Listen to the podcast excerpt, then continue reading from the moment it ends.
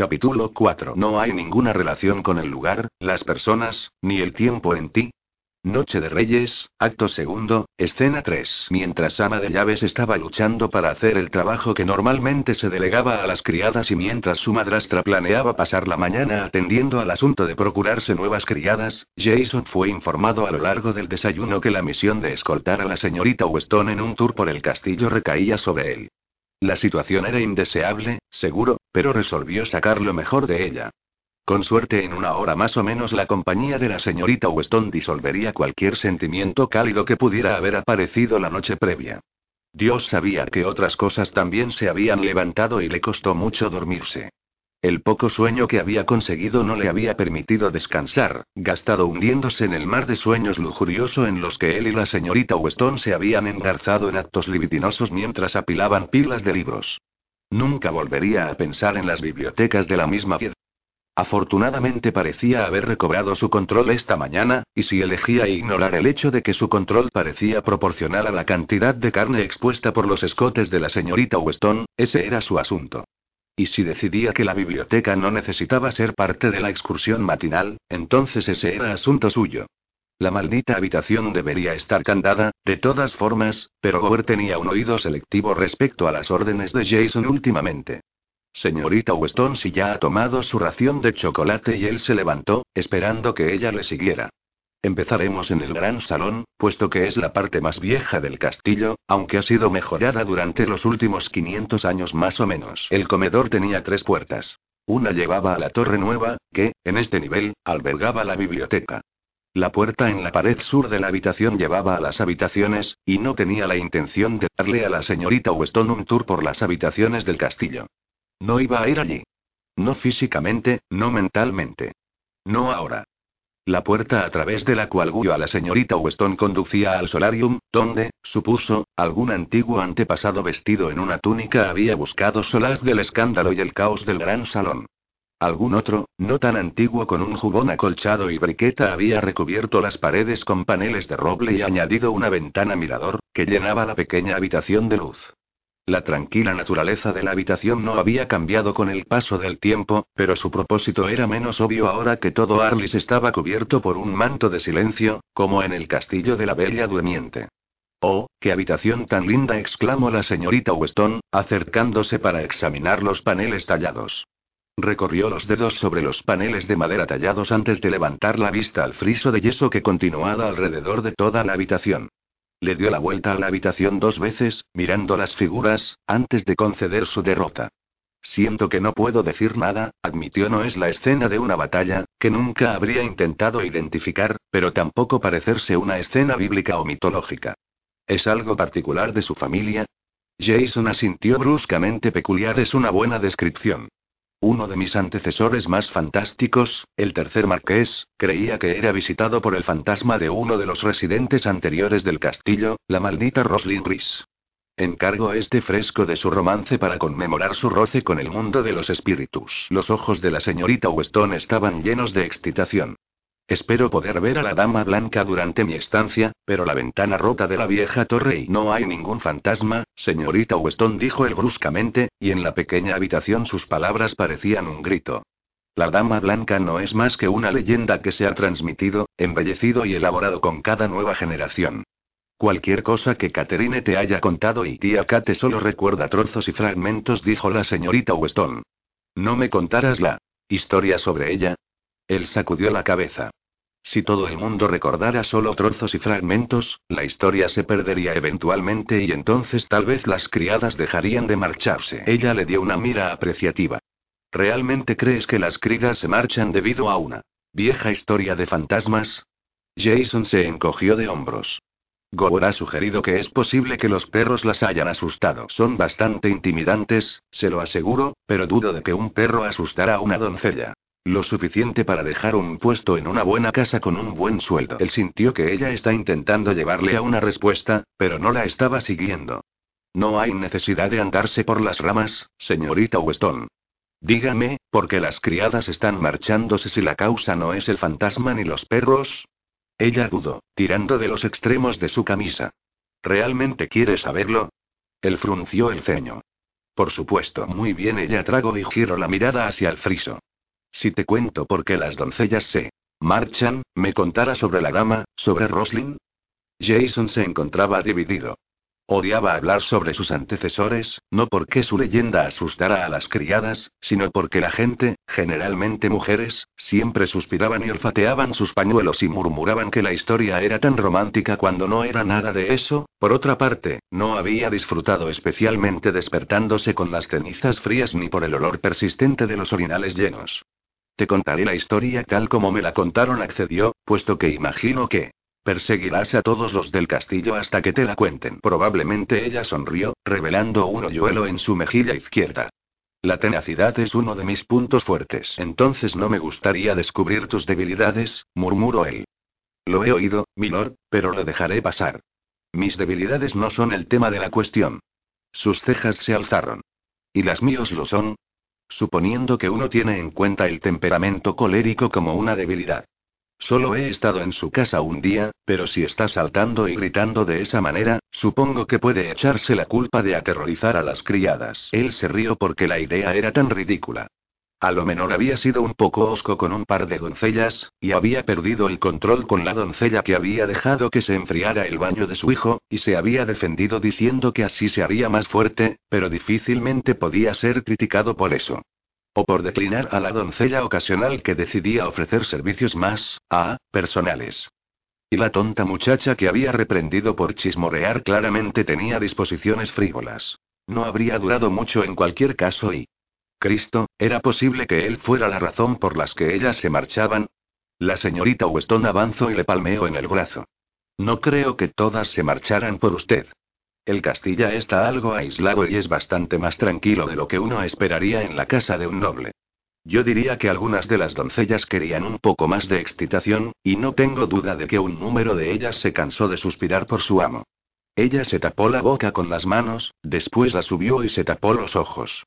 Oh, cielos, no puedo creer que lo haya dicho en alto. Jason se rió, mirando con expectación mientras la piel de ella cambiaba de un crema blanco al color de las fresas. Por favor, no te disgustes, ese es el cumplido más lindo que he recibido en algún tiempo. No lo creerás, pero Gore es increíblemente parco con sus cumplidos. No estaba seguro de por qué, pero sentía la necesidad de aliviar su malestar. Y cuando ella bajó la mano de su cara y vio su hoyuelo de nuevo, le pareció que le habían dado la luna y las estrellas. Un fragmento de conversación resurgió en su mente, un fragmento de un vaso con forma de corazón. Como su corazón. Cásate conmigo, Laura. Te daré todo, joyas, vestidos. La luna y las estrellas si las quieres. No quiero nada de eso, mi amor. Solo quiero tu corazón, su corazón. Ella había querido su corazón, y él se lo había dado. Y entonces ella se había marchado y lo había roto en pedazos. ¿Qué estás pensando? La dulce pregunta de la señorita Weston hizo que Jason volviera a la realidad. En corazones rotos, contestó él con sinceridad. ¿El de Roslin? ¿O estaba tratando de contar el número de doncellas a las que ha roto el corazón estos años? Ella le atormentó. La sombra de su esposa se había llevado toda la alegría que había surgido brevemente en él. Ninguna, respondió fríamente. El corazón roto en cuestión es el mío. Ahora, ¿podemos seguir con el tour? Olivia siguió a Lord Sheldon fuera del solarium, recriminándose silenciosamente por su estúpida y rebelde boca. ¿Cómo podía ser tan insensible, tan atolondrada para bromear sobre corazones rotos con este hombre en particular? Se regañó a sí misma todo el camino a escaleras abajo, y entonces lo olvidó todo cuando él hizo entrar en la capilla del castillo. La habitación era larga y estrecha, pero la luz fluía dentro a través de grandes vidrieras en una de las paredes. Zonas coloreadas, como piezas del arco iris, bailaban sobre el suelo de piedra, los bancos de roble y las paredes blancas. El techo artesonado estaba pintado con una escena de Dios en el cielo, de manera que uno sentía que no había nada por encima sino un cielo azul con un coro de ángeles. El espacio era simple, pero divino, anticuado pero fresco. Libby sabía que no había estado nunca antes en la capilla, y aún así había algo familiar. Le llevó unos minutos descubrir que. Así es como me imagina la capilla en las sombras del salón Archbane, le dijo a Lord Sheldon. ¿Cómo dices? Es una novela estupenda. Hay un ama de llave, Emaline, que descubre una trampilla escondida en una capilla como esta. El amo de la casa, Lord Maxwell, es del tipo oscuro, acechante, Olivia le dio al oscuro, y acechante Marqués una mirada de refilón, pero se enamora de Emalinia y la rescata después de que el malvado guarda la encierra en la trampilla. Siento decirte que me he debido de perder esa, contestó él, sin sonar demasiado apenado. ¿Un guarda malvado, dices? Quizás debería pedirlo para la señora Madoc. Oh, no Livia agito la cabeza. Seguro que preferiría la novia de Mongate Manor. Esa es en la que Emiliana, una condesa italiana venida a menos, se disfraza y se hace ama de llaves del príncipe Maximiliano, él se apoyó contra el borde de uno de los bancos y cruzó los brazos sobre el pecho. Déjame adivinar, es del tipo oscuro y acechante también. Ella asintió y se enamoran, el príncipe y su ama de llaves, pero ella realmente es una condesa. Sí, bueno, como la familia de la señora Madoka ha estado en el servicio a los Traermes durante algunos años, estoy bastante segura de que no es una aristócrata disfrazada. Ni me veo a mí mismo enamorándome con nada que no sea sus pastas de té. Creo que sería poco gentil darla falsas esperanzas. Adelante, búrlate, milord resoplo Libby. Tú ignoras el gran placer que se obtiene a esas novelas. Él hizo un sonido de disgusto. Historias absurdas escritas para mujeres absurdas. Creo que muchos hombres también disfrutan leyéndolas, replicó ella rígidamente. Lo dudo mucho. Ella alzó las cejas en una pregunta silenciosa. Los hombres son entes lógicos, explicó él. Esas novelas, aunque dudo de que merezcan un título tan digno, claramente desafían a la lógica racional. Ya veo, dijo ella a través de los dientes apretados. Y si los hombres son entes lógicos, las mujeres son y él no dudó un segundo. Las mujeres son ilógicas, irracionales, criaturas frívolas dadas a las ricuras nociones de amor y romance. Olivia no estaba segura si estaba más sorprendida por sus palabras o por la profunda convicción con las que las decía. Soltó una risa incómoda. Cualquiera diría que odias a las mujeres, milord. Él se irguió. ¿Odiar a las mujeres? No, me gustan tanto las mujeres como a cualquier hombre. Para ser un hombre al que le gustan las mujeres, tiene ciertamente una mala opinión de nosotras, le contestó. Él se encogió de hombros. Simplemente soy consciente de las debilidades de su género. No. Quiere decir que se las está echando en cara. Ella le miró con los ojos como platos, incapaz de pensar en ninguna respuesta adecuada. Y hablando de las debilidades de las mujeres, siguió él, pasemos al gran salón donde puedes sentarte y yo te contaré sobre Roslin. Él la a través de una pequeña puerta de madera que conectaba la capilla con el gran salón. Se movieron entre el amasijo de sillas puestas, delante de un enorme fuego donde él la había llevado ya el día anterior. Parecía que había pasado una vida entera desde que pusiera el pie en el castillo Arlis. Lord Sheldon se sentó y empezó su historia. Hace mucho, mucho tiempo y, no demasiado lejos, añadió Libby. ¿Vas a contar tú la historia, o la contaré yo? Se recostó en su silla y cruzó las manos recatadamente en su regazo. Muy bien entonces, tal como decía, hace mucho, mucho tiempo, vivía en el castillo una hermosa dama llamada Roslin. Su madre murió al darle a luz, así que era la mimada de su padre y sus cinco hermanos mayores. Tanta atención no hizo que fuera una malcriada, sin embargo, y Roslin creció para ser una mujer tan dulce y adorable como una mujer puede ser. Como su madre y su abuela antes que ella, Roslin tenía un don para lo extraordinario. Había muchos que creían que las mujeres Ris tenían sangre de hadas en sus venas y con ello la habilidad de curar. La gente recorría grandes distancias para conseguir sus pócimas o para ser agraciados por la magia que poseía. El marqués río, agitando la cabeza. Los galeses son muy crédulos. En cualquier caso, un día, mientras recogía hierbas en el campo, Roslin encontró a un hombre tirado en el suelo. Vio un caballo un poco más allá y pensó que se había caído.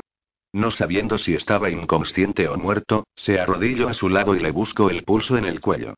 La piel estaba fría bajo sus dedos, y temió que fuera demasiado tarde. Bajó la cabeza, las lágrimas rodaron sobre sus mejillas y cayeron en la cabeza del hombre, como una dulce lluvia. De repente, sintió la sangre latiendo bajo las puntas de sus dedos, y cuando puso la cabeza sobre el pecho del hombre escuchó el latido de su corazón, allí estaba, fuerte y constante. La magia susurró Libby, incapaz de contenerse. Luego, antes de que el marqués pudiera girar los ojos o enzarzarse en una larga diatriba, sobre la imposibilidad de la magia, los fantasmas o cualquier otro fenómeno metafísico, rápidamente continuó. Así que Roslin atrajo al extraño de vuelta a la vida. ¿Qué pasó después? El extraño abrió los ojos y vio a la doncella más hermosa que nunca había visto, y en un instante, supo que la amaría para siempre, y que aunque marchara a tierras lejanas, su corazón permanecería allí para siempre. Típicamente masculino, murmuró Olivia. Ella era preciosa, así que se enamora. Miró al marqués y vio que él la miraba con extrañeza. Lo siento. No volveré a interrumpirte. Lo dudo, dijo Lord Sheldon, pero continuó. Cuando Roslyn miró a los ojos del extraño, ella también sintió que su corazón se rendía ante él y supo que a pesar de cuanto viviera, no habría nadie a quien amara tanto como a este hombre misterioso. Hubo un gran momento de silencio. Libby estaba dividida entre su deseo de estarse quieta, como había dicho que estaría, y la necesidad de conocer qué pasaba después. Ante todo una incómoda necesidad de remarcar la habilidad de Roslyn de enamorarse de un hombre sin conocer siquiera su nombre. No puede ser eso todo, finalmente escupió. No, coincidió él. Ella levantó la ceja. Entonces, ¿por qué paraste? Creí que querías hacer un comentario. Ella agitó la cabeza y le hizo un gesto para que continuara, no quería darle la satisfacción de saber que tenía razón. El hombre preguntó por el nombre de su salvador, pero cuando lo supo, supo que estaba maldito, puesto el padre de Roslin no era otro que el infame líder de los rebeldes a los que él había sido comandado por la corona para destruirlos. El recién nombrado diputado esquire de Aberford West, Sir Philip Kenchurch, había sido escogido por el príncipe Enrique IV, el mismo que después de que su predecesor hubiese muerto defendiendo el castillo de Aberford West contra una emboscada tendida por el padre de Roslin y sus seguidores. El deber urgía a Sir Philip a tomar a Roslin cautiva y mantenerla como rehén y él no lo haría. Exclamó ella. Pero, continuó él sin tener en cuenta su salida, él, sabía en su corazón que no podía hacerlo. Preguntó a Roslin si ella también sentía la fuerza de la conexión entre ellos. Ella dijo que sí y preguntó por el nombre del hombre que había tomado cautivo su corazón tan rápidamente. Sir Philip le avisó que su familia no estaría de acuerdo, pero incluso después de que ella conociera su identidad, Roslin permaneció firme en sus sentimientos, aunque no podía imaginar cómo estos eran tan fuertes. Sir Philip juró encontrar una manera y como señal le dio a Roslin su sello personal como signo de su fidelidad, aunque le hizo prometer que lo mantendría siempre oculto. Ellos dos quedaron en reunirse en el mismo lugar una semana después, en ese tiempo Sir Philip esperaba haber conseguido encontrar una solución a su situación imposible. Cuando llegó el momento de separarse, Sir Philip le dijo a Roslin, pensaré en ti cada segundo y cada minuto de cada hora de cada día a que pase hasta que nos reunamos de nuevo. Y Roslin replicó yo veré tu amada cara, en cada semilla de cada fruta, de cada flor, de cada árbol, que encuentre hasta que volvamos a vernos Olivia resoplo. No podía evitarlo. Eso es hacerlo un poco empalagoso, milord. Yo no escribí la historia, protestó él. Yo te cuento la historia tal como me fue contada. Él frunció el ceño. Pensaba que a las mujeres les gustaba esa clase de dulzón sentimentalismo romántico. Estoy segura de que a muchas otras sí, pero no me cuento entre ellas. Hay algo más en el romance que bonitas palabras vacías. Hubiese sido más feliz de haber oído que la atrapó en un apasionado beso. ¿De verdad? Murmuró él, mirando intencionadamente sus labios.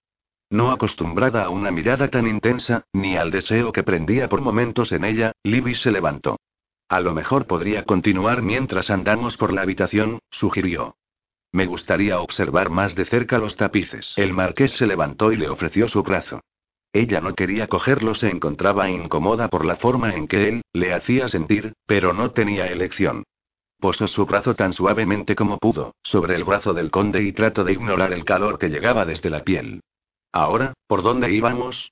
Oh, sí, su deseo de un beso, te gustará saber que Sir Philip le robó un beso a Roslin, pero solo uno, si no le hubiese tentado al límite. Entonces se acercó a su caballo, saltó a la silla y se marchó. Roslin miró hasta que fue un punto en el horizonte, reunió sus hierbas y se dirigió a su casa, casi volando radiante de su felicidad. Su padre y sus hermanos podían sospechar que había encontrado algo que la había alterado mientras estaba fuera, pero teniendo en cuenta las advertencias de Sir Philip les contó solamente que había encontrado una liebre herida y había conseguido curarla. Los hombres Rhys también estaban nerviosos, porque habían pasado el día planeando su próximo asalto contra los ingleses, pero Roslin no sabía nada de esto. Aunque deseaba contárselo a alguien, Roslin mantuvo el secreto cerca de su corazón, junto con su anillo. Lo colocó en un pequeño saquito, que rellenó con milenrama y romero y las plantas de los amantes, que colgó en su cuello. Su padre y sus hermanos salieron de caza dos días antes de que ella fuera a reunirse con Sir Philip, y volvieron a casa como locos. A turnos le contaron a Roslin cómo habían vencido y tomado el castillo de Aberford West. Como el nuevo Lord les había ordenado a sus hombres que se rindieran. Como había mandado a un mensajero con una gran bandera blanca. ¡Qué maravilloso!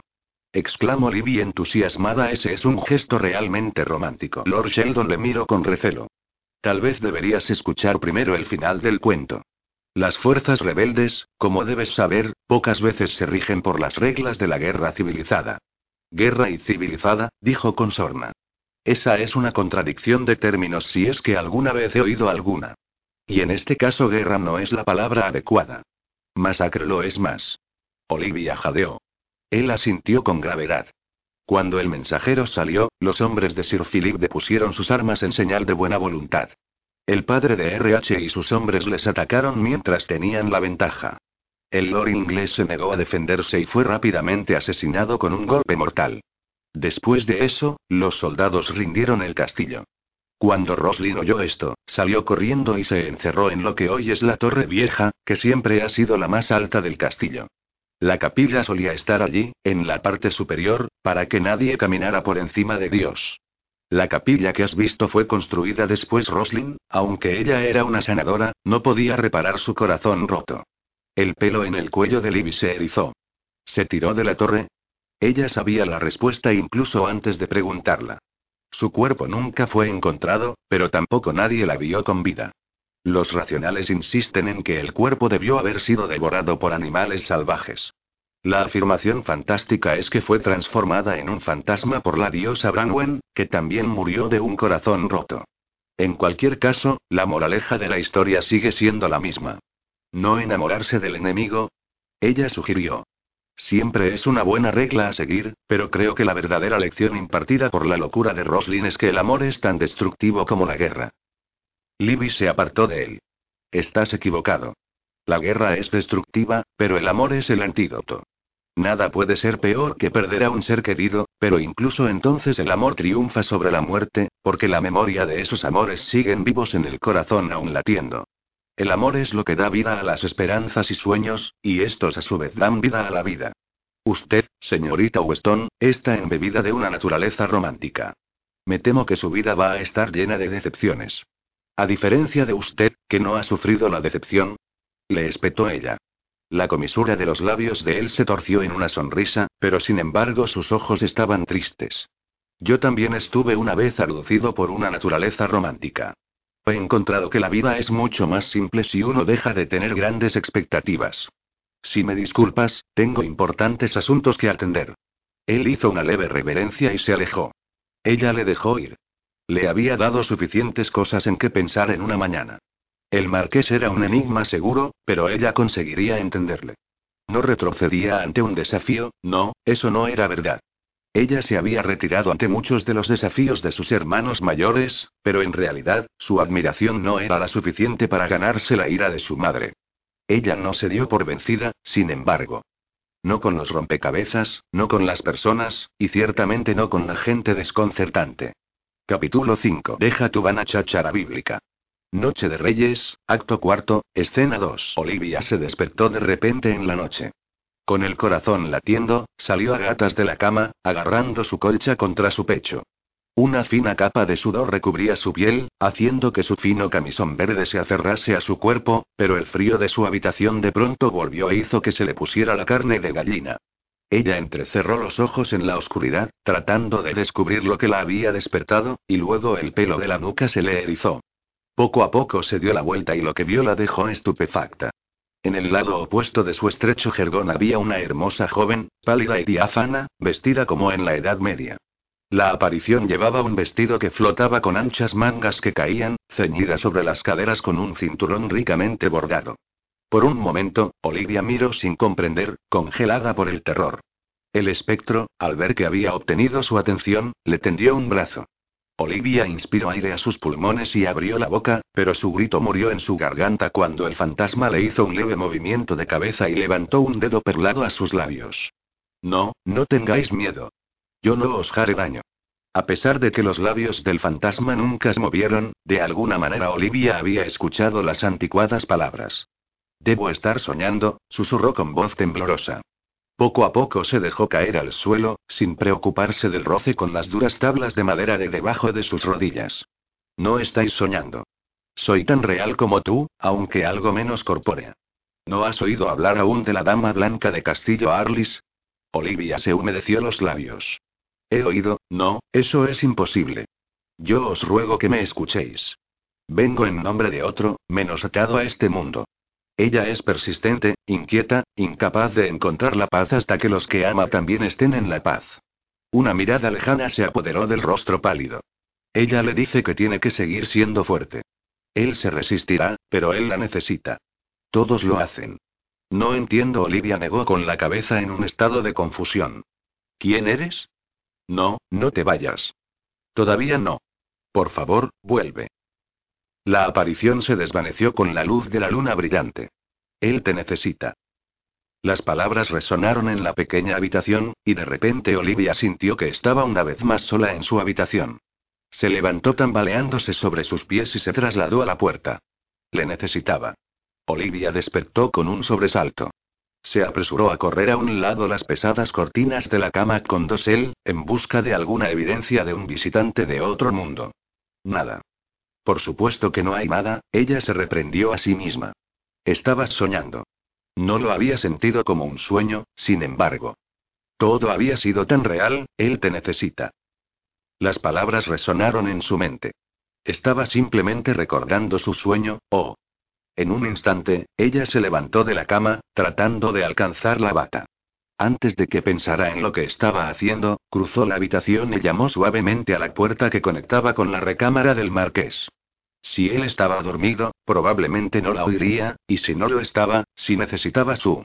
La puerta se abrió y apareció un Lord Sheldon de mirada angustiada. Su rostro estaba demacrado y su cabello despeinado, pero no podía negar que también estaba espléndido en su rojo batín de seda. Entonces lo oyó. El sonido del llanto de un niño. Miss Weston. ¿Es algo fuera de lugar?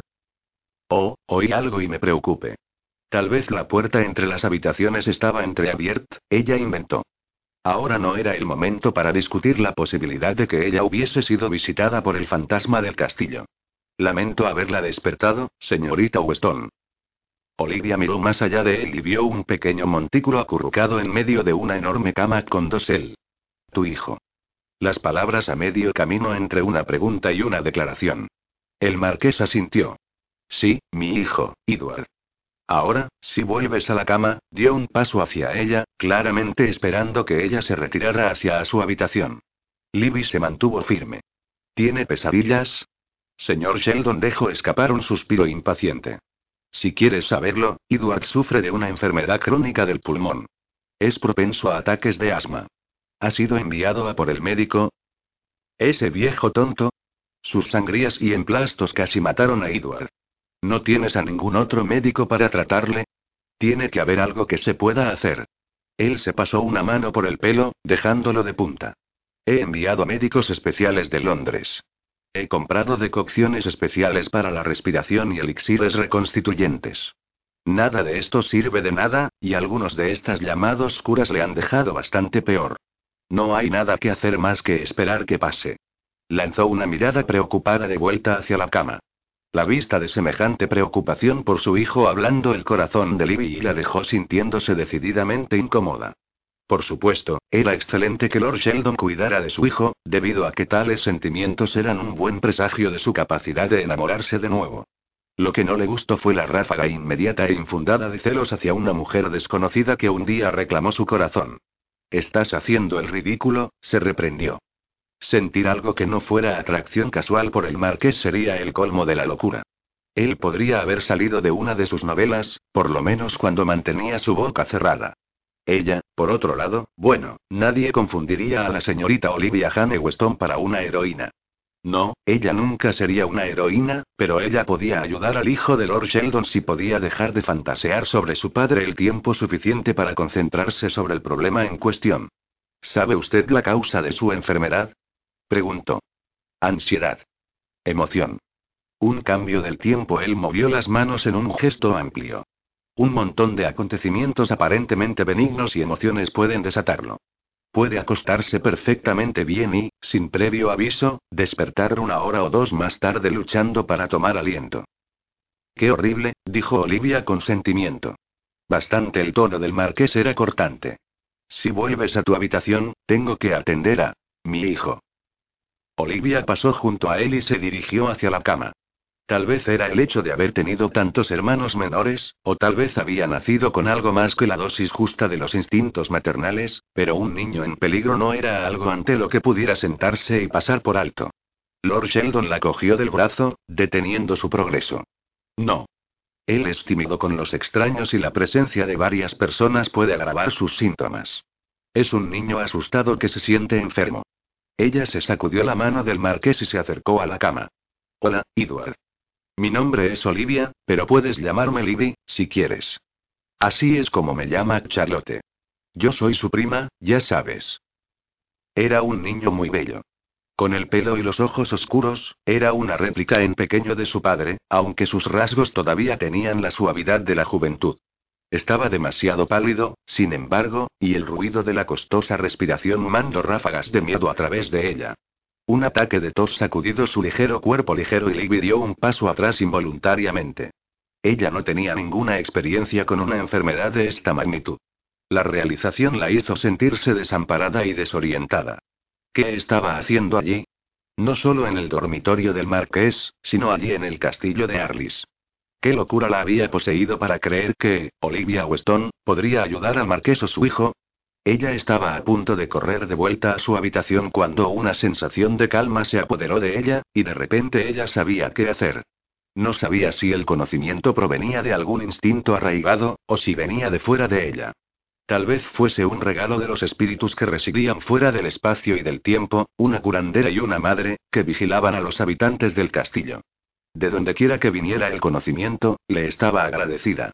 Olivia se dio cuenta de que el pánico del niño durante el ataque contribuía a alimentarlo en un círculo vicioso. Tenía que distraerlo. Ella vio que el chico la miraba con curiosidad. Si él se concentraba en ella, pensaría menos acerca de tener miedo. También no se sentiría tan asustado si no estaba solo. Libby también era un firme creyente en el poder curativo del tacto. Cada vez que ella enfermaba, el tacto de su madre parecía aliviar algo de su miseria. Ella no era la madre de Edward, pero tal vez ninguna presencia dulce ayudaría. ¿Puedo subir a tu lado y contarte una historia, Edward? ¿Te gustaría eso?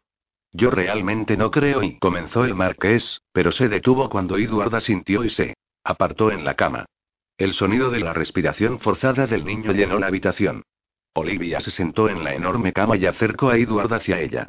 Él se apoyó sin reservas contra ella mientras ella subía el herredón sobre ellos. El marqués movió hasta una silla junto a la chimenea, se sentó y cruzó los brazos sobre el pecho, con una expresión inescrutable. Ella lo ignoró y se concentró en Edward. Érase una vez, comenzó ella, acariciando el pelo sedoso del chico, un joven príncipe, Prince Edward era su nombre, con un talento muy especial. ¿Podía hablar con dragones? Jason no sabía qué pensar mientras escuchaba el cuento sin sentido de Miss Weston. Él no podía aprobar la forma en que había irrumpido y se había hecho cargo de la situación. Ella había ignorado sus preocupaciones, que eran bien fundadas, y al hacerlo, podría haber hecho daño a Edward. Por otro lado, la muchacha tenía claramente una forma con los niños. Su tonta historia era justo lo que Edward necesitaba para distraerse, y su respiración ya sonaba un poco mejor. La tensión de los hombros de Jason se relajó un poco. Lágrimas inesperadas de alivio brotaron de ojos, y él apoyó los codos en las rodillas y hundió el rostro en sus manos. A veces se preguntaba si tener que estar parado sin poder hacer nada y ver a su hijo sufrir era una especie de penitencia por la muerte de su esposa. El accidente de Laura podría haberse evitado. Si hubiera sido más estricto, si al menos no hubiera dejado que su orgullo interfiriera en el camino, si hubiera insistido, sí, sí, sí, sí, sí, si los síes fueran panes y peces, no habría necesidad de ollas y sartenes, no habría necesidad de caldereros, murmuró para sí mismo, citando a uno de los dichos favoritos de su padre. No quería pensar en los muertos más esta noche. Se centró, en cambio, en la voz de la señorita Weston. Poco a poco, se relajó. Su último pensamiento, antes de quedarse dormido, fue que tal vez había sido demasiado apresurado al desestimar sus habilidades narrativas. Milord. Jason ignoró la voz. Seguramente quien quiera que pertenecía podía ver que estaba descansando. Milord, la voz llegó de nuevo, un poco más fuerte y más firme en esta ocasión. Maldición, ¿no podía un hombre ni siquiera soñar sin que lo molestaran? La ligera presión de una mano sobre su hombro, catapultó a Jason despierto. Se puso de pie y miró a su alrededor con confusión. Le pido perdón. No quise asustarle. Desorientado, Jason parpadeó varias veces, finalmente centrándose en la fuente de las palabras. Al principio estaba seguro de que todavía estaba soñando, y que la visión que tenía delante era un producto de su imaginación, conjurada por demasiadas noches solitarias sin dormir. Luego decidió que debía ser real, ya que si iba a fantasear con una mujer en su dormitorio, su pelo estaría suelto, no en una larga trenza, y ella no estaría vestida con una fea bata que cubría cada centímetro de su cuerpo. No hubiese llevado nada en absoluto. O tal vez solo sus medias. Había algo acerca de una mujer vestida solo con medias y ligas que era más excitante que tenerla totalmente desnuda. De alguna manera le pareció un poco más, se preguntó si la mujer que tenía delante, la mujer que era probablemente real y no un sueño, llevaba medias debajo de aquella gran monstruosidad de franela. La mujer cruzó los brazos sobre el pecho. No hay nada malo con mi bata, gruñó con los dientes apretados. Me mantiene muy caliente. En cuanto a lo otro, no es en lo absoluto asunto tuyo. Jason no estaba seguro de si había hablado en voz alta o si la mujer había adivinado de alguna manera sus pensamientos. Había algo en ella, algo acerca de la irritación que irradia de ella, que le era familiar. De un golpe los acontecimientos del día volvieron a él y él se sacudió su mirada aturdida. Miss Weston. Le espetó. Ella se llevó un dedo a los labios y sacudió la cabeza en dirección a la cama. Antes de que él pudiera responder, ella se dirigió a su habitación, haciendo señas con el dedo para que él la siguiera.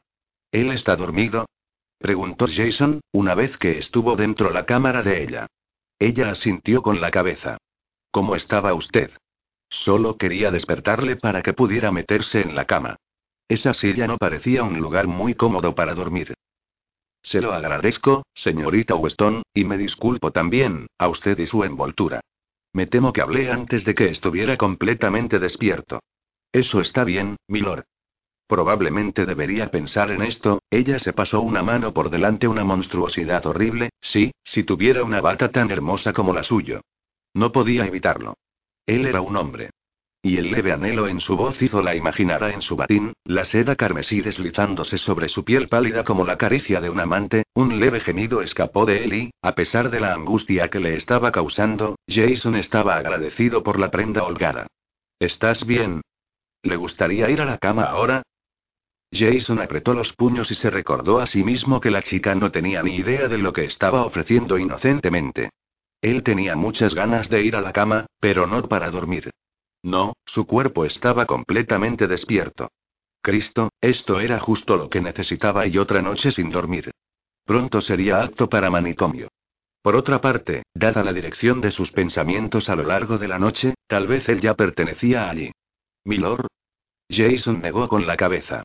Estoy perfectamente bien, solo un poco consternado al encontrar que el deseo de sueño ha huido. La dejaré descansar, entonces. Eso es probablemente lo mejor. ¿Era decepción eso que oía en su tono? No, seguramente no.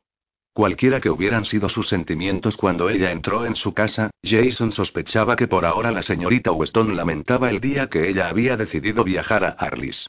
Sus sentimientos habían experimentado un reverso también. Todavía era una invitada, y por lo tanto una molestia, pero no podía lamentar que hubiese venido. Por Edward. No porque el pensamiento de ella en su batín rojo de seda hiciera latir su pulso. Se dirigió a su habitación. Buenas noches, señorita Weston. Duerma bien, milord. Jason cerró la puerta entre sus habitaciones y resistió el impulso de golpear su cabeza contra el panel de madera. Que duermas bien, ella había dicho. Justo, como si alguna posibilidad en el infierno de que eso ocurriera. Por muy bueno que fuese para su hijo, Jason tenía una sospecha creciente de que la señorita Weston iba a ser muy mala para él.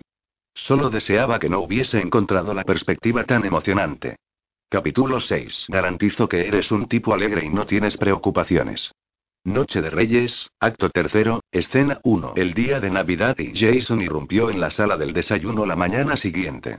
Hizo un gesto de reconocimiento a su madrastra y a una con cara de sueño Miss Weston antes de dejarse caer él mismo en la silla en la cabecera de la mesa. Caterina lo miró e inmediatamente comenzó a quejarse. Debes empezar a cuidar mejor de ti mismo, Jason. No le hará ningún bien a Edward si te pones enfermo. Y enfermará si no descansa un poco. Gracias por lo astuta, Caterine. Su capacidad para decir lo obvio por medio de una lógica tortuosa nunca deja de sorprenderme. Ella le sonrió cálidamente, sin inmutarse por su mala educación. Después de todos estos años, ¿de verdad crees que me dejaré intimidar por tu mal humor? Solo espero que pueda persuadirle para tomar una siesta por la tarde, junto con Edward y Charlotte. Los hombres adultos no duermen la siesta. No te quedarás despierto esta noche si no duermes un poco. Como no tengo ninguna intención de quedarme esta noche, eso no debería ser un problema. Pero tenemos que mostrar a Olivia cómo es una buena Navidad galesa. Jason miró a su madrastra. ¿Qué hace que una Navidad galesa sea diferente de cualquier otra? Quiso saber la señorita Weston. Todo, respondió Catherine, a la vez que Jason dijo, nada. No le hagas caso. No hay nada como la Navidad en Gales. Una vez que haya asistido a los servicios Pligain, nunca más serás feliz celebrando la Navidad en cualquier otro lugar. ¿Plugin ella? Miss Weston repitió dubitativamente. Suena más incómoda. Lo es, Jason estuvo de acuerdo rápidamente. Oh, detente. Se está metiendo contigo, querida. Pligain es la palabra galés para el amanecer, que es cuando se llevan a cabo los servicios de Navidad. Su sobrina frunció el ceño. ¿Quieres ir a la iglesia temprano en la mañana? Jason reprimió una sonrisa, poniendo en su rostro en una expresión solemne. Como has dicho, muy incómodo. No parece que sea tan temprano por la mañana, porque no te vas a la cama, explicó Caterine. Todo el mundo se queda hasta tarde en la víspera de Navidad. Decoramos la casa, y la señora Madoc hace un delicioso café. Eso suena divertido, concedió la señorita Weston. Y el servicio no es nada parecido a lo que usted se está imaginando. El sermón es muy corto y, el resto del tiempo se cantan villancicos. Aunque, todos ellos están en galés, por lo que dudo que los disfrutara. Trató de infundir la cantidad adecuada de pesar en su voz. No tanto como para hacerla sospechosa, pero lo suficiente para convencerla de que sería un aburrimiento terrible. Tonterías sin sentido, su madrastra insistió. Yo no hablo el idioma, y nunca ha obstaculizado mi disfrute en lo más mínimo. Es simplemente encantador, le aseguró a su sobrina. Se dio la vuelta y miró a Jason pensativa. Sé que he permitido que estés melancólico y mohino y que te escondas lejos estos últimos años, pero no hay más de eso. Edward y Charlotte tienen la edad suficiente para asistir este año, por lo que no los puedes utilizar como una excusa. El frío no es bueno para Edward, Jason protestó. Entonces vamos a tener mucho cuidado para asegurarnos de que esté abrigado. Habrá ladrillos calientes y pieles en el carruaje, y podemos llevarlos con nosotros en el interior si es necesario. No me gusta, murmuró. No pensé que lo haría, pero tienes todo el día para reconciliarte con ello. Porque esta noche, espero que pongas una buena cara. Charles debería llegar hoy. Podría acompañarles en mi lugar, sugirió. Elle.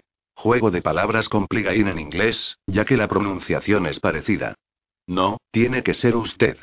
Edward no va a disfrutar igual si no vienes, y tampoco lo hará Charlotte. Catherine se puso de pie, Jason hizo un movimiento para levantarse, pero ella le hizo un gesto hacia abajo. Fue al aparador y llenó alimentos un plato, que luego dejó, no muy gentilmente, enfrente de él. Come, le ordenó. Tal vez, si tenemos suerte, con el estómago lleno mejorará tu disposición. Despeje su plato, también, Olivia. Tenemos un largo día por delante. Ella se dirigió a la puerta. ¿Marchándote pronto? Jason parecía decepcionado. No te preocupes. Vuelvo una vez que haya visto a los otros niños. Después de que ella salió de la habitación, Jason se quedó a solas con la señorita Weston. Ellos estuvieron en silencio durante varios minutos antes de que él dijera. Se me ocurre que nunca te di las gracias adecuadamente por tu ayuda anoche. Ella levantó la vista de su plato, sus mejillas rosadas. No fue nada, murmuró. Por el contrario, usted parece tener un don con los niños. Tengo cuatro hermanos menores, dijo, como si eso lo explicara todo. A los que quiere mucho. Por supuesto. Mi querida señorita Weston, no hay por supuesto al respecto. Por lo que entiendo, los hermanos menores son un gran reto. Si me hubiera visto obligado a lidiar con todo lo que quejarse y llorar, yo no creo que quisiera volver a ver a otro niño en mi vida. No puedo creer eso, protestó. Como he dicho, tienes un don con los niños. Hay entendimiento y un nivel de compasión raro. En estos días. Ella se retorció en su asiento. Mi alabanza te hace sentir incómoda, entonces? Yo diría que debería estar acostumbrada a recibir elogios. Sí. No. No lo sé. Ya veo. Es difícil tomar placer en sus elogios, milord, cuando sé que la otra parte está aún por venir. La otra parte. La parte en la que me insulta. Jason se rió a carcajadas. No fue mi intención de divertirlo, ella esnifó. Y sin embargo, lo hizo. La encuentro involuntariamente graciosa. ¿Eso podría contarse como un insulto? La idea le provocó de nuevo. ¿Edward durmió toda la noche? Obviamente la señorita Weston había decidido cambiar de tema. Bien. Jason se sentía magnánimo.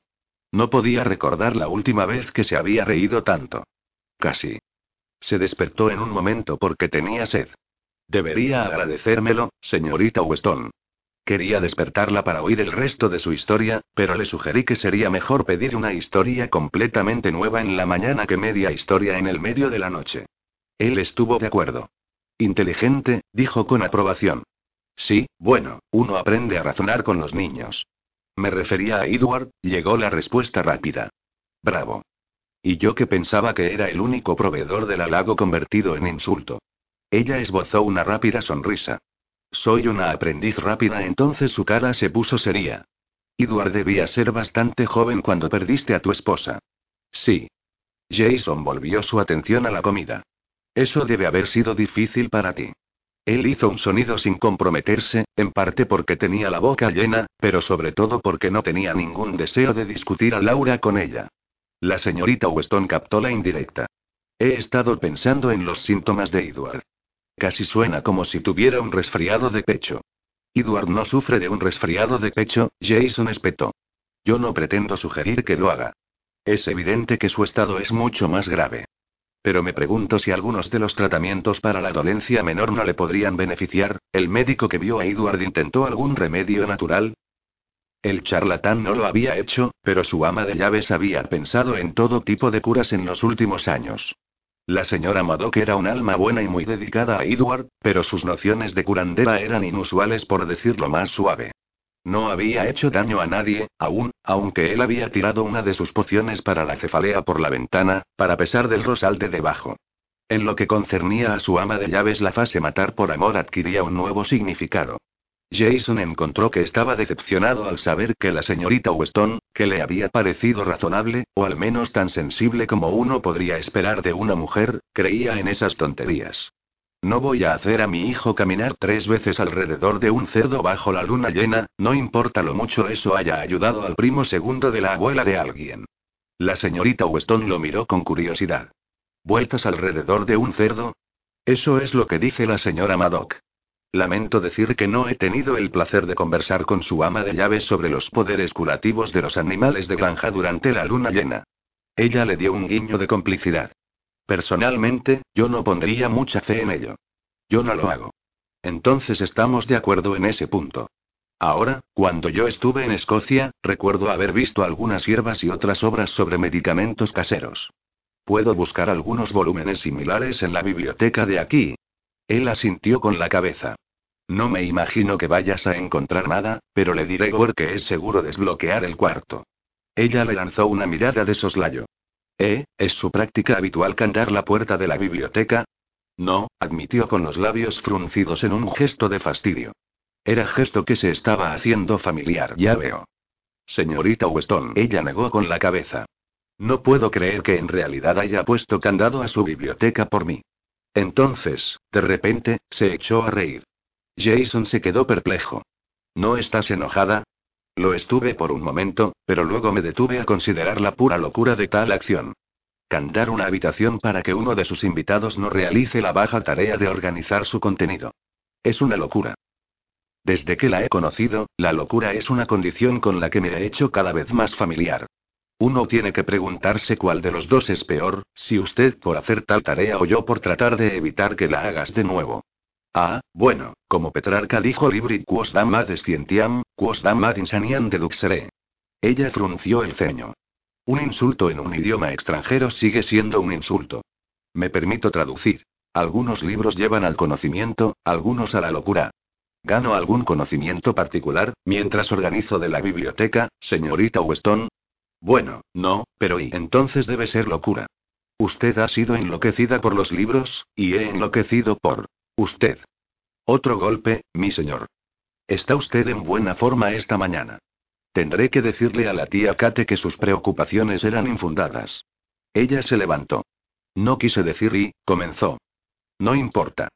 ¿Puedo ver en la biblioteca o no? Sí, por supuesto. Ven, vamos a ver a Gomor en este momento. Había tenido un escape afortunado. Había estado a punto de decirle que sus palabras no fueron dichas como un insulto. Ella le estaba conduciendo a la locura, pero no porque ella lo enfureciera. Sino por todo lo contrario. Y ahí radicaba su problema. Mientras curioseaba por la biblioteca, Olivia estaba pensando menos en Edward y más en su tío, el hermano de Laura. Ella se había asombrado al oír que se le esperaba. Por lo que había leído en el diario de Laura, Jason y Charles no congeniaban en absoluto. Eso era sorprendente. Laura no había estado ciega a los defectos de su hermano menor, pero tampoco era capaz de decirle que no. Tal vez no había sido su intención, pero Chas, como Laura llamaba a su hermano, habían utilizado esta ventaja en varias ocasiones y parecía depender de su hermana mayor para rescatarlo de cualquier lío en el que se metiera. Y al final ella había pagado con su vida. No, eso no era justo. Olivia negó con la cabeza, tratando de aclararse el pensamiento no deseado. La muerte de Laura fue un accidente. En cualquier caso, debía por lo menos ser amable con Sir Charles. No serviría de nada dar a entender que ella sabía más de lo que debería, eso plantearía preguntas que no tenía el menor deseo de responder. Cuando llegó esa tarde, Libby encontró, para su gran sorpresa, que Sir Charles Avery parecía un joven muy respetable. Tenía probablemente de unos 25 años, lo que lo pondría en torno a la edad de su hermano mayor, pero parecía mucho más maduro de lo que Henry era o sería nunca. Sir Charles era un hombre atractivo, también. De ninguna manera era tan atractivo como su cuñado, pero su rostro juvenil era bastante llamativo. Ella no tenía dudas que tendría un buen número de amigas en Londres. La capacidad de Sir Charles de explotar a su hermana de la que daba cuenta en su diario Laura hizo que se imaginara un cuadro de un encantador derrochador. El tipo de hombre que era realmente todavía un niño, pensando solo en su propio placer, sin pensar en las consecuencias futuras. Y Livia había leído suficientes novelas para saber que cuando uno trata con derrochadores encantadores, siempre había consecuencias futuras. Se había imaginado que habría convertido en un jugador empedernido en los años pasados, acostumbrado a los sórdidos bajos fondos de Londres, desde que su hermana ya no estaba allí para rescatarlo. En lugar de eso se encontró con rizos castaños y una cara redonda casi de querubín. Era tan diferente de sus expectativas, se encontró mirándolo. Él le dedicó una sonrisa amable y ella vio en sus brillantes ojos verdes una medida de la apreciación masculina. Libby se sonrojó. Jace, Sir Charles llamó. ¿Quién es esta encantadora criatura? Seguramente ella ha estado encarcelada aquí, puesto que ninguna dama consentiría en compartir su compañía. Olivia rió. El marqués frunció el ceño. Charles, esta es la señorita Weston. Es la sobrina de Catherine. Su voz tenía un toque de advertencia. Miss Weston, este es mi cuñado, Sir Charles Avery. Tío Chas. Edward apareció en lo alto de las escaleras. Edward. La auténtica alegría de Sir Charles al ver a su sobrino mejoró aún más la opinión de Olivia sobre él. Edward corrió por las escaleras y su tío le atrapó en un fuerte abrazo, haciéndolo girar alrededor. Ten cuidado, Charles, advirtió el marqués. Sir Charles bajó a Edward y le revolvió el pelo. No pasa nada. Ahora, ¿dónde están las damas de la familia? Esta acogida se siente incompleta sin ellas. Aquí estamos. Su tía se deslizó por las escaleras, casi pareciendo flotar. Su tía tenía una abundancia de estas gracias femeninas, aunque por desgracia no parecía ser el tipo de cosa que se manifiesta en las familias, como las barbillas o los hoyuelos. Como para probar su punto, Charlotte se tropezó en el escalón inferior y habría aterrizado volando en el suelo, el cual Olivia sabía por experiencia era duro e implacable y de no haberse movido y cogerla rápidamente Sir Charles. La lanzó por encima de su cabeza, haciendo que Charlotte chillara de alegría. Hola, muñeca. La dejó suavemente, y luego se volvió a la tía de Olivia. Milady. Dobló una pierna e hizo una reverencia cortés. Sigue tan bella como siempre. Charles, eres un ligón descarado, dijo Lady Sheldon, pero no te querría de otra manera, alguien tiene que complacer a la vanidad de las mujeres de edad. Ven aquí, muchacho, y me dame un abrazo apropiado. Olivia se dio cuenta de que su tía estaba realmente orgullosa de Sir Charles. ¿Se habría arrepentido Sir Charles y le habrían perdonado? El marqués no parecía el tipo que perdonaba, y aunque Charles no era responsable de la muerte de Laura, su última entrada en el diario mencionó una reunión temprana por la mañana, en el parque con un señor de nombre de Charles. Su accidente de caballo debía haber ocurrido en el camino hacia o desde esta reunión. Era todo de lo más curioso. Un misterio, uno podría incluso decir. Un hombre misterioso en un castillo embrujado, tal vez tendría una aventura después de todo. Tía Kate le tendió una mano hacia Libby. ¿Conoces a mi sobrina? Lo hice. Es sorprendente que mi cuñado se acordara de sus maneras el tiempo suficiente para hacer las presentaciones. Lord Sheldon frunció el ceño. Estoy encantado de conocerla, señorita Weston. Ahora veremos finalmente ser capaces de jugar a Luis. Hemos tratado de enseñar a Dimsey a jugar, pero él se niega. Asumo que su ser masivo merodea por aquí. Tiene razón, Sir Charles. El mayordomo de la tía Kate entró en la habitación. Timsey era otro misterio, aunque dudaba de que ninguno de ellos jamás lo entendiera. Tenía el aspecto de un boxeador profesional, los modales de un caballero, el sigilo de un gato de la selva, y la extraña habilidad de aparecer en el momento justo. Me alegro de verte de nuevo, dijo Sir Charles cuando Timsey se acercó. También a usted, señor. Timsey sonrió. Y por si antes de irse me pregunta de nuevo, todavía no puede darse el lujo de contratarme. Sir Charles dio un suspiro lastimero. Supongo que Jason le ofreció una cantidad escandalosa. Tía Kate dio su hijastro un apretón cariñoso en el brazo. ¿Vas a dejar de tratar de contratar a mi mayordomo de debajo de mi nariz? Está dedicado a mí, ¿no es así, Timsey? Sí, mi señora. Usted y Lady Charlotte. Le guiñó un ojo. Yo no sé cómo ustedes dos podría prescindir de mí. Te regañaría por tu impertinencia si no fuera tan cierto. Timsey tendió las manos. Ahora, señorito Edward, Lady Charlotte, les prometí que les llevaría a buscar a Cebo y la hiedra y el muérdago para decorar esta noche, ¿no? Muy bien, entonces, vamos a ir a la guardería y conseguir que estén abrigados. No me apetece tener un par de niños enfermos a mi cuidado la mañana de Navidad. Él empujó a los niños por las escaleras, cada uno de ellos perfectamente obediente y encantado de hacer lo que les pedían. El marqués les vio irse, su cara era una mezcla de admiración y escepticismo. Hay algo que no es del todo humano en ese hombre. Sí, dijo Lady Sheldon con cariño. Él realmente es mucho más que un mayordomo. De eso se trata, continuó el marqués. Él no es solo un buen mayordomo. Es también una excelente asistencia y cuando se decide a poner un pie en la cocina, la comida es tan buena que uno cree que ha muerto e ido al cielo. Ahora veo que también sirve de niñera, él negó con la cabeza y se dio la vuelta hacia la compañía presente. Charles, estás en tu habitación de siempre. ¿Puedo esperar que está cerca de la señorita Weston? Él movió las cejas sugestivamente. Olivia se sonrojó. Su tía se echó a reír. Charles, eres un demonio, refrena tu lengua. Lord Sheldon parecía disgustado. De momento, la señorita Weston se encuentra en la recámara de la marquesa, así que ni se te ocurra intentar algo impropio. Sí, señor adecuado. Sir Charles saludó. Bueno, voy arriba de cabeza a desempolvar la suciedad de las carreteras y hacerme presentable. ¿Cuándo es la cena? Siete, respondió el señor Sheldon. Entonces los veré a todos en el salón a las seis y media, dijo decididamente. Los hombres, Libby había observado, tenía una aversión a perderse cualquier tipo de ofrenda comestible. Para lo único que se podía contar con seguridad con su hermano mayor, Henry, era para llegar a tiempo a las comidas. Creo que voy a ir a mi habitación, también, dijo Olivia. Quería mirar por encima del diario de Laura y ver si había algo que ella había pasado por alto sobre Sir Charles.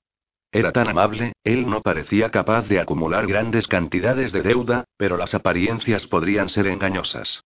Su material de lectura habitual podía no ser educacional en el sentido convencional, pero las novelas eran muy informativos sobre siniestros personajes y hechos nefastos. Sir Charles había reparado sus caminos después de la muerte de su hermana. ¿Era el joven amable que parecía ser? ¿O era su fácil conducta una máscara para su verdadera naturaleza? Tal vez Charles sabía exactamente lo que estaba haciendo cuando le pidió ayuda a su hermana. Incluso podría haber hecho que ella cometiera un delito. No sabía la identidad del orbo lo que podría haber ocurrido en la reunión, pero ella estaba por delante de sí misma. En este contexto, a veces era difícil recordar que ella no era la heroína gótica de sus sueños, sino la ordinaria señorita Olivia Weston. El hecho de que ella fuera normal, no significaba que no pudiese participar en un poco de discreto trabajo detectivesco. Y si el sospechoso resultaba ser inocente, mejor que mejor. Ella nunca había sido capaz de resistirse a un buen misterio. Su amor por los rompecabezas la habían llevado a su camino actual y su viaje no estaría completo hasta que ella hubiera desentrañado hasta el último nudo, incluyendo a su marqués gordiano. Ella había resuelto sus acertijos, pista por pista, y ahora tenía que resolver el enigma sobre él. Él era infinitamente más complicado que sus versos mal escritos, pero mucho más en juego que un broche. Apenas comenzaba a darse cuenta de cuánto más y qué precio podría verse obligada a pagar. Jason vio las sugerentes miradas que su cuñado estaba lanzando en la dirección de la señorita Weston. No le gustaban. Por el momento no había un montón de cosas en su vida que no eran de su agrado, y casi todos ellos involucraban a la señorita Weston. Curioso, eso. Sin embargo, tenía una responsabilidad como jefe de la casa, incluso si solo la recordaba cuando le interesaba. Charles, gritó. Quiero hablar contigo. Su cuñado volvió a bajar las escaleras. ¿Qué? Vamos a seguir la sesión en mi estudio, ¿de acuerdo? Una vez que los dos hombres se encerraron en el interior del dominio masculino, Charles se volvió a Jason. ¿Qué ha hecho esta vez? exigió. Estoy seguro de que has hecho muchas cosas cuestionables desde la última vez que te vi, pero eso no es por eso por lo que quería hablar contigo. Exigiste, más bien, Charles refunfuñó. Veamos, entonces. ¿Cuál es ese asunto tan urgente? Quería hablar acerca de la señorita Weston. Y no podía haber esperado. Oh, muy bien, ¿qué pasa con ella? Ella no es uno de tus ligues de ciudad. Ella es joven e impresionable. Probablemente nunca ha estado expuesta a la atención de un hombre como tú. Un hombre como yo. Charles se cepilló una imaginaria mota de suciedad de su abrigo impecable. Sin duda no tienes una buena opinión de mí. Maldita sea, Charles, sabes lo que quiero decir. Tu nombre siempre anda emparejado con el de una mujer u otra. Especulación gratuita. Cada otro soltero en Londres con más de dos chelines en el bolsillo sufre lo mismo. Un baile y un vaso de horchata y un hombre están prácticamente comprometidos. No te importará si me ayudo a tu excelente brandy, ¿verdad? Jason indicó que Charles era libre de tomar lo que quisiera, al menos en lo que se refería a la bodega. Charles continuó la charla mientras se servía una copa. No tenía ni idea de que los chismes me habían seguido todo el camino hasta aquí. ¿Solo te interesan los chismes sobre mí o también las últimas modas de las señoras te interesan también? No seas absurdo. Jason se movió a acercarse al fuego. Por supuesto, yo no leo los artículos de sociedad, ni estoy tratando de mantener la etiqueta contigo. Eso implicaría un cierto nivel de preocupación por tu bienestar. Si quieres saberlo, mi hombre de negocios en Londres se deleita contándome tus desventuras en sus cartas mensuales. Removió los troncos con una fuerza innecesaria. Los troncos crepitaron y silbaron, disparando chispas en todas direcciones, como si fueran a protestar por el maltratamiento. Charles se sentó en un sillón de orejero cerca de la chimenea de mármol. Tomó un sorbo de brandy y dio un suspiro agradecido. Este tipo de desbordamiento de amor calienta mi corazón. Te aseguro que los rumores son muy exagerados. Sea como fuere, sería muy incómodo para todo el mundo si rompiera el corazón de la señorita Weston. Relájate. No tengo ninguna intención de jugar con sus emociones. Jason levantó la vista de las llamas que bailaban. Entonces la dejarás en paz. Charles lo miró especulativamente por encima del borde de su vaso. Ya sabes, no creo que lo haga. No me vas a decir que vas a perseguir seriamente a la chica. Jason se dio la vuelta para hacer frente a Charles, el hierro al rojo en la mano. Por el amor de Dios, deja eso antes de que alguien, o sea, yo, se haga daño. No veo por qué estás tan sorprendido. Tengo que sentar la cabeza con el tiempo.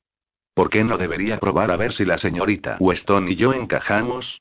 Porque, Jason puso el atizador a su espalda mientras sopesaba sus palabras. Es solo que no creo que sea una buena idea. Charles asintió sabiamente.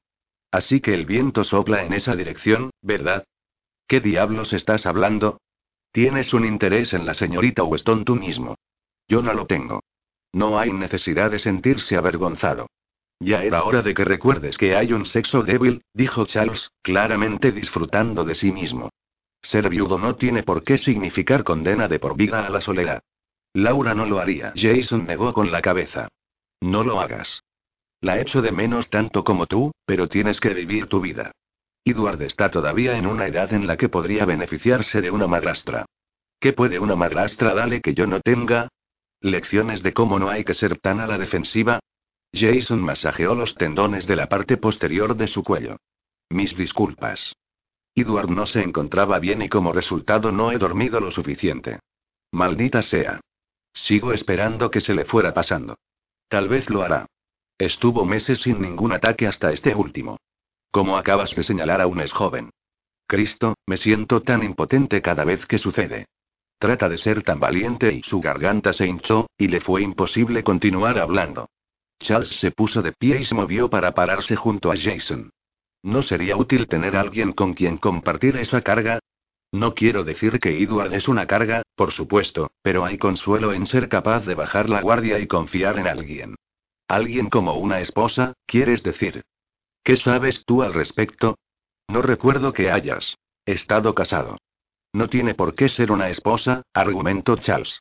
Laura era mi confidente desde el momento en que éramos niños, desde que nuestra madre murió. Lo sé. Siempre te envidié eso. Charles se quedó en silencio por un largo momento. No me di cuenta. Es por eso por lo que. ¿Te disgustaba tanto al principio? Jason se echó a reír.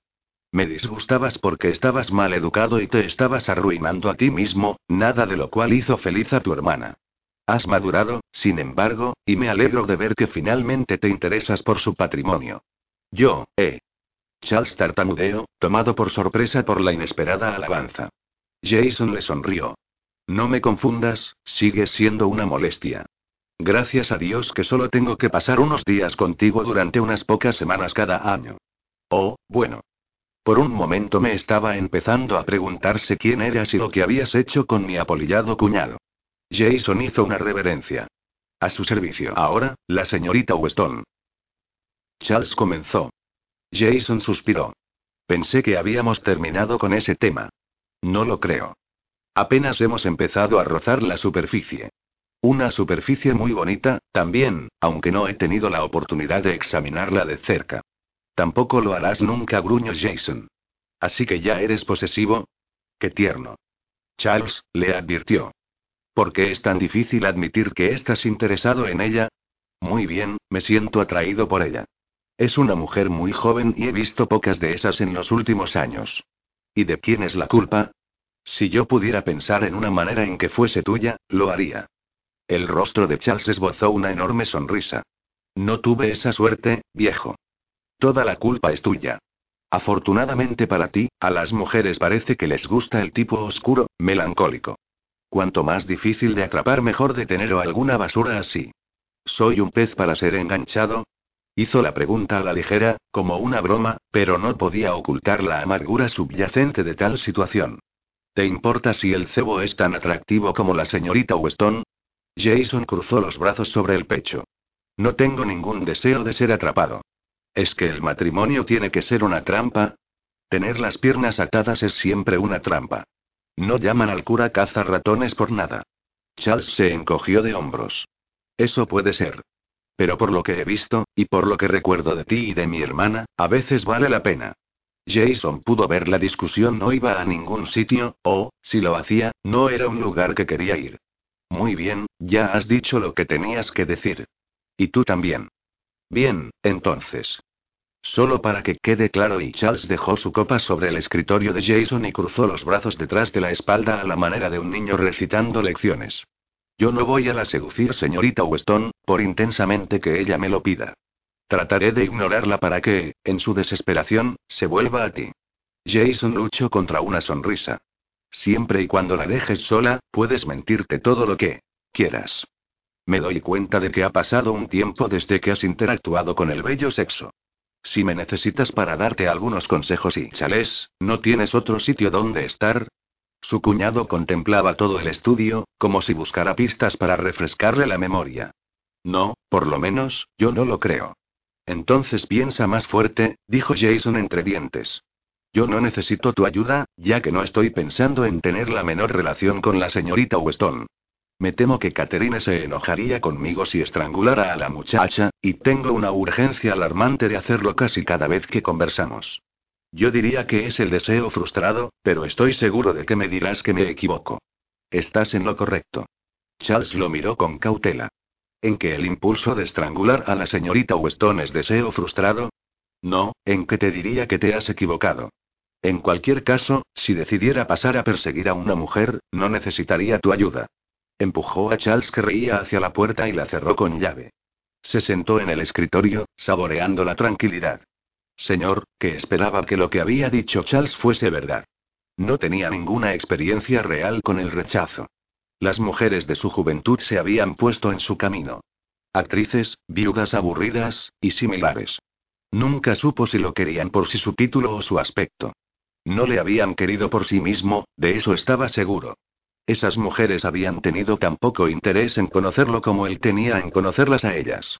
Solo había una forma en que se conocían entre sí, y era en el sentido bíblico. Y luego, durante su último año de estudios, Jason había conocido a Laura. A la muerte de su padre, Laura y Charles se habían mudado a Cambridge para vivir con su tío, el maestro del Trinity College. Desde la primera vez que la vio, Jason estuvo perdidamente enamorado. Había esperado tontamente que fuera igual que el resto de las mujeres que conocía, pero señor, ¿cómo se había equivocado? Su sereno, exterior sonriente había ocultado una voluntad de acero. La primera vez que Jason había tratado de robarle un beso, ella le había puesto un ojo negro. El diablo sabía por qué, pero había ido a por más. No por otro ojo morado, esa lección solo tuvo que aprenderla una vez, sino por más de ella. Ella no había creído que iba en serio en sus discursos, pero le había dejado cortejarla, esperando entre tanto a un pretendiente más adecuado. Después de algunos meses, sin embargo, se las arregló para convencer a Laura de sus intenciones.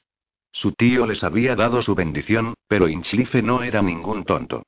Su cuñado había sido galardonado con un título de varón que había pasado a su sobrino, pero conseguir que su sobrina se comprometiera con el heredero de un marquesado estaba más allá de sus deseos más salvajes. El padre de Jason había llegado de Londres, donde estaba persiguiendo sin descanso a una joven, bella viuda y había estado encantado por la elección de la novia de su hijo. A Jason no le importaba un comino la aprobación de Inchlife o del marqués, si hubiese sido necesario a Gretna Green. A la luna, incluso. Mientras él y Laura estuvieran juntos, nada más importaba. Habían sido tan felices, tan enamorados, debería haber sabido que entonces que era demasiado perfecto para durar.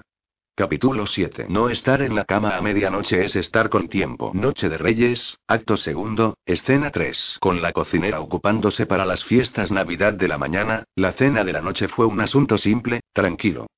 En realidad, la mayoría de las comidas de Jason lo eran, tranquilas, ya que pensaba que la preparación de platos elaborados era innecesaria para una sola persona. Durante mucho tiempo había encontrado que el pensamiento de sentarse solo en el comedor era tan sombrío que tomaba sus comidas en su estudio o en la biblioteca, pero con el tiempo se había acostumbrado a sus comidas solitarias.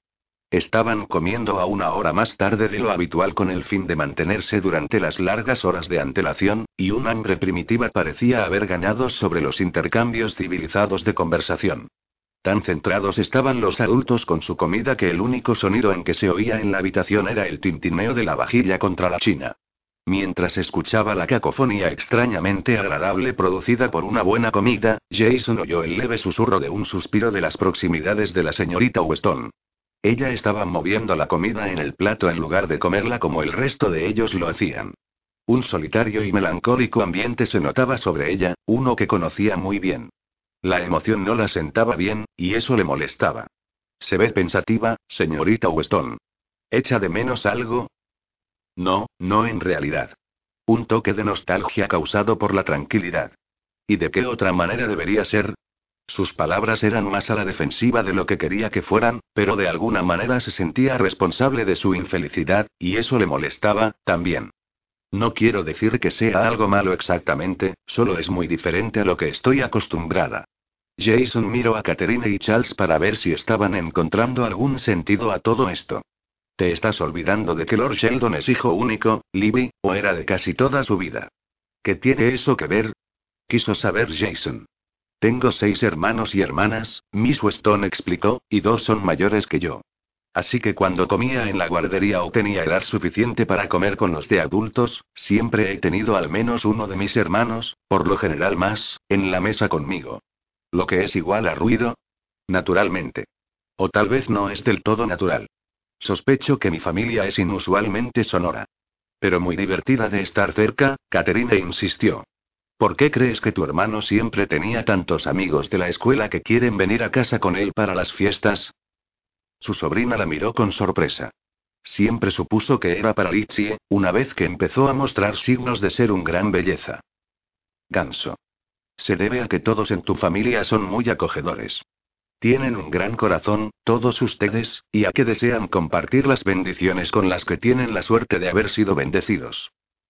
Tía Kate, Miss Weston protestó, con una cara bastante sonrosada. Tienes razón, Catherine dijo con cara determinada. Este lugar es muy tranquilo.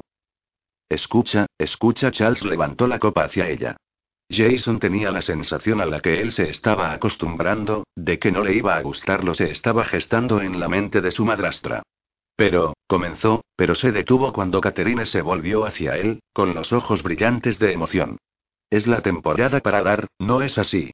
No era la respuesta Jason quería darle, ella le miraba de manera tan expectante que se obligó a decir, ¿a dónde te diriges exactamente con esto? Sé que es lo digo con poco tiempo, pero pensé tal vez podríamos hacer una fiesta.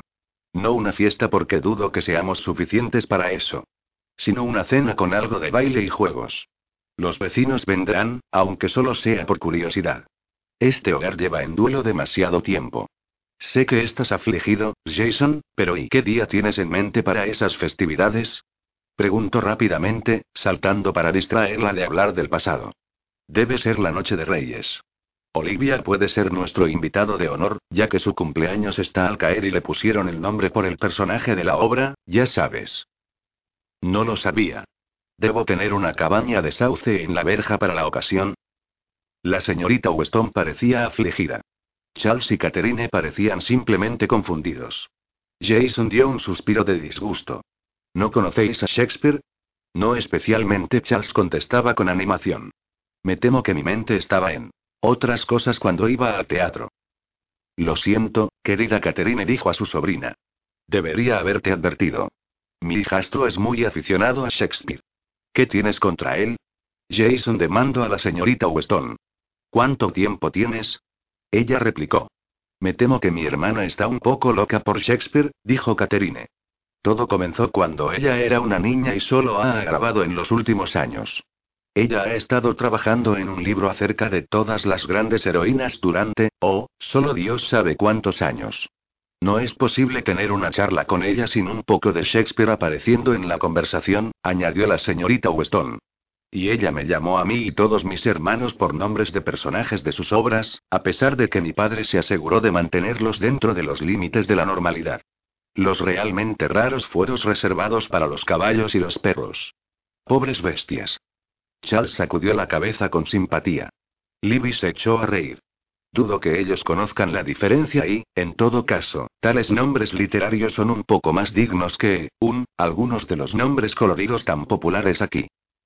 Estoy agradecido de Edward estuviera aprendiendo los colores cuando los traje a casa. Jason dijo imagina que solo hubiera estado aprendiendo los números.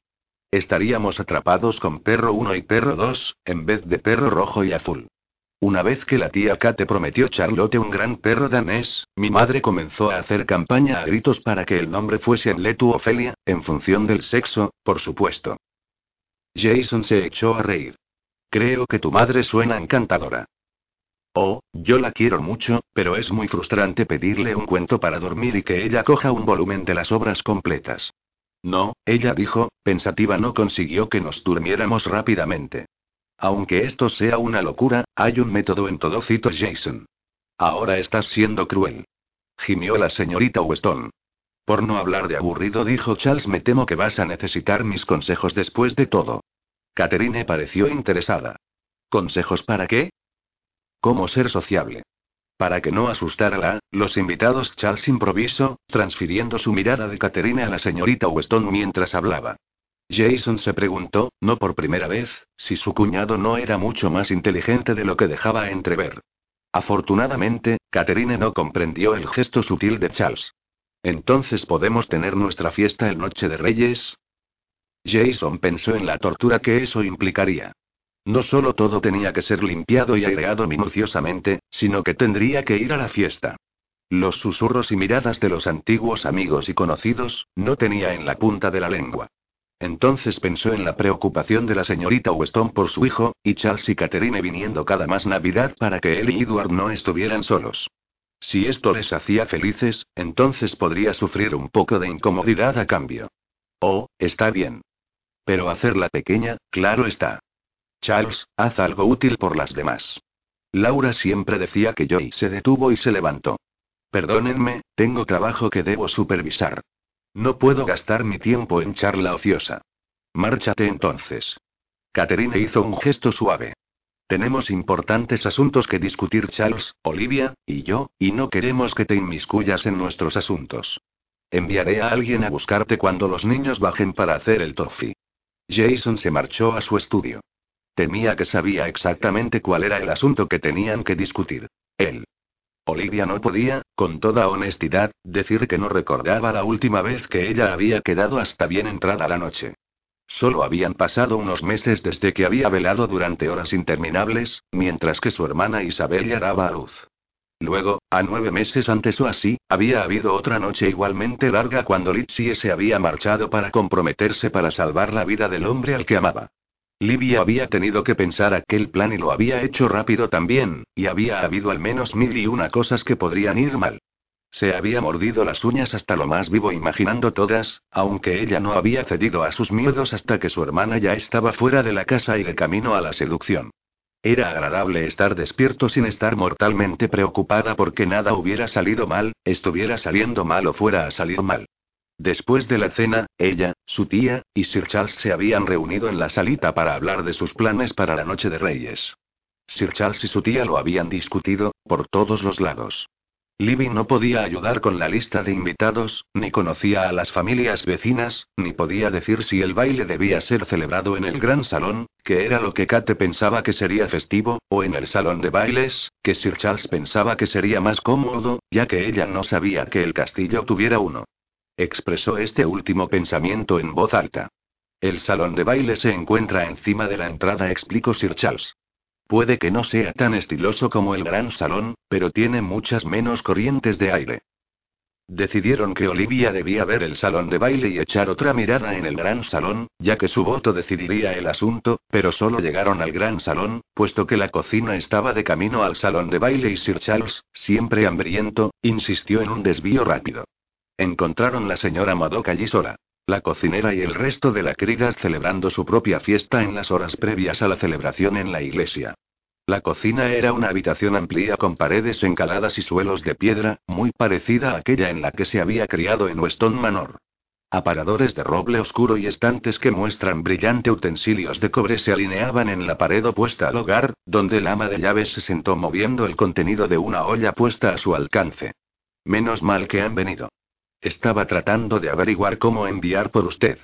MRS. Maddox se abanicó con la mano libre. Usted empezar a reunirlos a todos, ahora que he puesto el toffee a hervir. Libby, ven conmigo y ayúdame a despertar a los niños. Charles, solo trae a Jason la tía Kate. Dirigió, y por lo menos tratar de provocarlo. Los niños habían tenido una cena temprana y luego se habían ido a la cama para descansar antes de las festividades. Así que Olivia y su tía tuvieron que despertarlos y vestirlos. Para cuando consiguieron volver a la cocina, Sir Charles había conseguido su misión. Todos se reunieron en taburetes y bancos alrededor de la amplia mesa de trabajo pino mientras esperaban que la señora Madoc pronunciara el toque listo para tirar. ¿Cómo sabremos cuándo es el momento? preguntó Edward, bostezando y frotándose los ojos. Creo que ya es el momento, cariño, pero déjame comprobarlo para estar segura, el ama de llaves respondió. ¿Cómo? Charlotte preguntó. Le diré a usted, señora inquisitiva. Ver esta taza de agua que tengo aquí. Voy a echar una cucharada de toffee caliente en la taza. Si se endurece de inmediato, entonces ha alcanzado la temperatura adecuada, la señora Madoc explicó. Es mejor si lo hace una mujer soltera. Ella hizo señas Olivia. Adelante, señorita. Livia había oído que los galeses eran supersticiosos, y aunque ella no podía entender cómo su género o estado marital podían afectar al resultado, tomó la cuchara que le ofrecían y arrojó la mezcla azucarada hirviendo en la taza de agua fría. Como la señora Madoc esperaba, se endureció de golpe. Bien, exclamó el ama de llaves. Está listo. Tomó la olla del fuego y la llevó cuidadosamente a una gran mesa de mármol. Comenzó a poner lentamente a la mezcla sobre la losa de piedra fría que había untado con mantequilla. Sir Charles deambuló y sacó el trozo de endurecido toffee fuera de la taza. Estaba a punto de metérselo en la boca, cuando Charlotte se fijó en él. Ella tiró de la manga de su madre. ¿Por qué come él la primera pieza? Las reglas son las niñas primero. Las damas primero, su madre corrigió aunque dudo que seas confundida con una señora a corto plazo. La única persona que está tocando el toffee es Miss Weston MRS. Madoc interrumpió. Nadie va a comerlo hasta que hayamos tenido la oportunidad de verlo. Sir Charles examinó el toffee. Parece comestible, pronunció. ¿Qué más tenemos que ver? Tenemos que ver a qué letra se parece. El toffee forma la letra de la inicial del amor verdadero de la muchacha, explicó el ama de llaves. ¿De verdad? Sir Charles reflexionó. Bueno, mira eso. Yo creo que este es un J. ¿Qué piensas? ¿De eso, Jace? En eso, Lord Sheldon se levantó y acercó. Tomó el toffee endurecido de su cuñado. Estás equivocado. Es una C claramente, Charles. No peleen todos por mí a la vez, Libby murmuró mientras le arrebataba la pieza de las manos de Marqués. Ambos están equivocados. Es sin duda una U. ¿Una U? Sir Charles negó con la cabeza. ¿Qué nombre de hombre empieza por U? Olivia pensó intensamente y no llegó a nada. No lo sé, resopló. Tiene que haber alguien. Tal vez sea su título, sugirió la tía, que viene a ver. Lord Underwood debe estar fuera de luto por ahora. Dudo de que estuviera nunca de luto, dijo Sir Charles. Los rumores son que mató a su esposa. Oh, querido. Su tía negó con la cabeza. No Underwood, entonces. Lord Ulster, quizás. El señor Sheldon lanzó una mirada de disgusto. Ulster Sheldon Ted tiene 80, por lo menos. En cualquier caso, Sir Charles agregó, acaba de casarse con una criada. Sería raro, la tía Kate estuvo de acuerdo. Y hablando de raro, ella siguiendo el ejemplo de la señora Madoki se cubrió las manos de mantequilla, luego cogió la masa caliente y pegajosa de la losa. La señora Madoc estaba estirando y retorciendo de la masa, que se había vuelto de un precioso color dorado y olía simplemente celestial. Ella hace que parezca fácil, su tía dijo, asintiendo con la cabeza hacia el ama de casa, cuando en realidad es todo lo contrario. Yo siempre hago una chapuza, pero es divertido probar. En lugar del rítmico estiramiento que la señora Madoc empleaba, el método de su tía parecía consistir más en hacer juegos malabares con el toffee caliente de mano en mano. Aquí, trabaje en esto, dijo la señora Madoc entregado a Libby un trozo de toffee en el que había estado trabajando.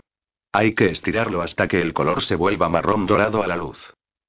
Olivia pronto tuvo la habilidad de tirar del toffee y pensó que era bastante divertido. Una vez que todo el toffee fue estirado, la señora Madoc cortó las largas tiras en partes más pequeñas y los puso en un plato para llevarlos a la salita. En realidad puso dos platos, uno para Charlotte y otro para todos los demás, entonces los echó para poder limpiar. Comer el toffee, encontró Libby, era aún más agradable que hacerlo. El dulce era dulce y masticable y parecía tener el sabor único de la Navidad.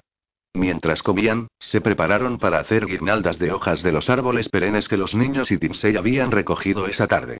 La señora Madoc había encontrado un lío de cintas rojas y verdes que se había utilizado para decorar alguna Navidad pasada, que Libby, su tía, Charlotte, y Edward se pusieron a desenredar.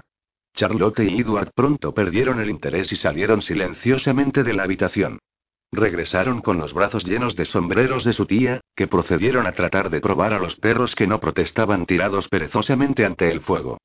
Sir Charles declaró que nunca había visto mujeres más bellas, compañía presente excluida, por supuesto. Cuando Azul se levantó para estirarse, Sir Charles se acercó a él y le tendió las manos.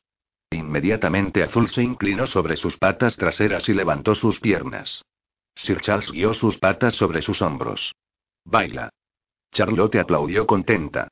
La expresión en la cara del perro era una combinación de perplejidad y entusiasmo, lo que hacía un efecto cómico tal, que hasta Lord Sheldon tuvo que sonreír. Se echó a reír, sin embargo, cuando Azul se inclinó hacia adelante y lamió la mejilla de su compañero. ¡Uh! Sir Charles, riendo, apartó a Azul. Se limpió la cara con la manga de la chaqueta. Nunca olí algo tan asqueroso en mi vida. Oh, Dios mío, su tía se limpió las lágrimas de los ojos. Olivia, debes ir a por tu cuaderno de bocetos y capturar esta pobre bestia con sus mejores galas. Pensándolo bien, no creo que mi pobre sombrero sobreviva tanto tiempo. Charlotte, ese perro está a punto de masticar las plumas y arrancarlas.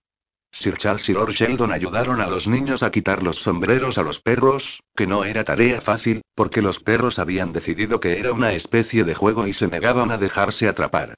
A y su tía les entró la risa tonta mirando a dos hombres adultos perseguir a unos perros enormes con sombrero. Edward y Charlotte eran muy de poca ayuda, ya que básicamente estaban a un lado, con aspecto de estar terriblemente orgullosos por haber conseguido divertir a los adultos. Incluso cuando los perros volvieron a su estado natural y los sombreros se quitaron, sin alguna que otra pluma, la diversión no terminó. El marqués y Sir Charles enseñaron a Charlotte y Edward cómo jugar a Luis mientras Libby y su tía ataban ramos de acebo, hiedra, romero, muérdago, y las hojas de laurel. La escena era tan acogedora, con el calor del fuego, el olor fragante de los árboles de hoja perennes, y la charla feliz de los niños, que las horas pasaron volando. Con las manos ocupadas, la mente de Olivia comenzó a divagar, el marqués cogió a Olivia por el brazo. Ha cometido el error de caminar bajo el muérdago, señorita Weston. Tendrá que pagar el precio. Él la agarró contra él y le pasó el brazo por la espalda. ¿Es por esto que todas las camareras siguen marchándose, milord? ¿Usted cree que puede obligar a las mujeres a las que paga a hacerle caso? Un leve brillo malicioso apareció en sus ojos oscuros. Solo tú, mi querida señorita Weston, y todavía tengo que encontrar a una mujer que huya de mis atenciones. Esa arrogancia es poco atractiva. Él la hizo callar con un beso. Y, oh, qué beso que era. Las rodillas de Olivia se convirtieron en gelatina, y tuvo que aferrarse al marqués para prevenir que se colapsara. Su corazón tronaba tan fuerte que ella estaba segura de que debían escucharlo. Oh, ¿por qué no tenía defensas contra este hombre? Él se rió contra su boca, sintiendo su capitulación, y profundizó el beso. La jovencita se rindió a la magia, olvidando que ella era la humilde institutriz. Había venido aquí para él, para esto. Ella sabía que era verdad. Cualquiera que fuera la mentira que se había contado, en este momento, en sus brazos, sabía en su fuero interno lo que realmente la había llevado allí. Ella había llegado y despierta, Libby. Tía Kate apretó el brazo. Es más de medianoche, y debemos ponernos la ropa de invierno y salir. El servicio no empezará hasta tres, o tal vez más tarde, explicó mientras se abrían camino arriba, pero con este tiempo, no vamos a llegar a la ciudad en menos de una hora. ¿Y qué pasa con el tiempo necesario para vestir a los niños y vestirnos y tener el carruaje listo? Tendremos suerte si salimos a la una y media. Su tía tenía razón, se dio cuenta Olivia, vislumbrando el reloj del carruaje, cuando se dirigían fuera, con Dimsey actuando como cochero. Eran casi las dos, por supuesto, como su tía había señalado en más de una ocasión, ella casi siempre tenía razón. Era, pensó, la característica que todas las mujeres de su familia compartían. 25 de diciembre 1798. Navidad barra Inadolid. La iglesia de Santa María se encontraba en la ciudad de Aberford West, que se encontraba como 10 millas al oeste de Arlis. La ciudad medieval en realidad tenía tres iglesias parroquiales hecho objetivo, pero como la madrastra de Jason informó a los demás ocupantes del carruaje, los Traernes tienen vínculos con Santa María desde hace 300 años. Ir a otro lugar sería impensable. Jason no que se lo recordaran. Le habían bautizado en St. Mary, al igual que Edward, y fue bajo el techo panelado de roble, tallado con rosas Tudor que había dado sus votos matrimoniales. Maldita Catherine por hacerle volver a este lugar. La señorita Weston hizo a un lado las cortinas y se asomó por la ventana del carruaje. Jason era capaz de ver la silueta de la iglesia en la distancia. El edificio parecía brillar en la oscuridad, un faro de bienvenida para todos los fríos y cansados peregrinos que buscaban refugio dentro. Pero no habría consuelo para él esa noche. Solo recuerdos. Y con los recuerdos venía la ira y la pena. Las dos emociones estaban tan enraizadas en el que creía que no era capaz de separarlas. Tuvo cuidado de que, nada de esto se reflejara en su rostro. Catherine casi seguro que se daría cuenta, y él no tenía ningún deseo de tener otra de esas conversaciones, más importante, no quería hacer nada que pudiera estropear la noche a Edward. La alegría y la magia de las vacaciones podría estar muerta por él ahora, pero Jason recordó un tiempo en el que habían creído era cualquier cosa era posible en Navidad. Eso fue antes de haber aprendido que algunas oraciones eran demasiado imposibles para ser respondidas y algunos pecados demasiado grandes para ser perdonados. Sabía que había aquellos que decían que había perdido el rumbo, y tal vez tenían razón. Esas fueron las mismas personas habían intentado consolarlo con la lógica de que todo sucede en la vida por una razón. No le convencieron. Con toda su incredulidad, Jason se encontró dudando en los escalones de la iglesia, esperando ser golpeado por un rayo, pero ninguno llegó. Un castigo de otro tipo llegó en la breve caminata desde el carruaje a la iglesia. Una ráfaga helada le azotó la cara como un enjambre de pequeñas agujas, haciendo que le lloraran los ojos. Acercó a Edward su lado, tratando de protegerlo del duro elemento. Edward se libró de su brazo con agilidad y subió corriendo las escaleras detrás de Charlotte. Charles estaba ayudando a las mujeres a subir los escalones resbaladizos, y Jason se movió para ayudar. Le ofreció su brazo a la mujer más cercana que resultó ser la señorita Weston. Así fue como Jason pudo verle la cara en el momento en que entraron a la iglesia. En el campo, la gente de incluso las más remotas granjas venían a atender el pligaín en la iglesia parroquial, por lo que significaba que Santa María estaba llena a reventar. Como era la costumbre, cada persona había traído una vela para ayudar a iluminar la iglesia. Además de las velas individuales, los candelabros iluminaban los tapices brillantes, más llamas bailaban sobre los cientos de votivos colocadas sobre cada superficie plana posible. No podía haber duda de que el día marcaba la llegada de la luz del mundo. La señorita Weston Jade hoy se agarró a su brazo. Él le sonrió. Sin duda, es un espectáculo, ¿no es así? Oh, exclamó, con el rostro gañado de alegría y con los ojos brillantes. Al verla, Jason se olvidó de recordar. Se olvidó de estar enfadado. Su felicidad se desbordó, se derramó en él, y se encontró devolviéndole la sonrisa. ¡Qué mágico! susurró ella. No creo que jamás haya visto nada tan hermoso en mi vida. Una sensación poco familiar echó raíces en algún lugar cerca de su corazón. Por una vez, no podía estar más de acuerdo con ella.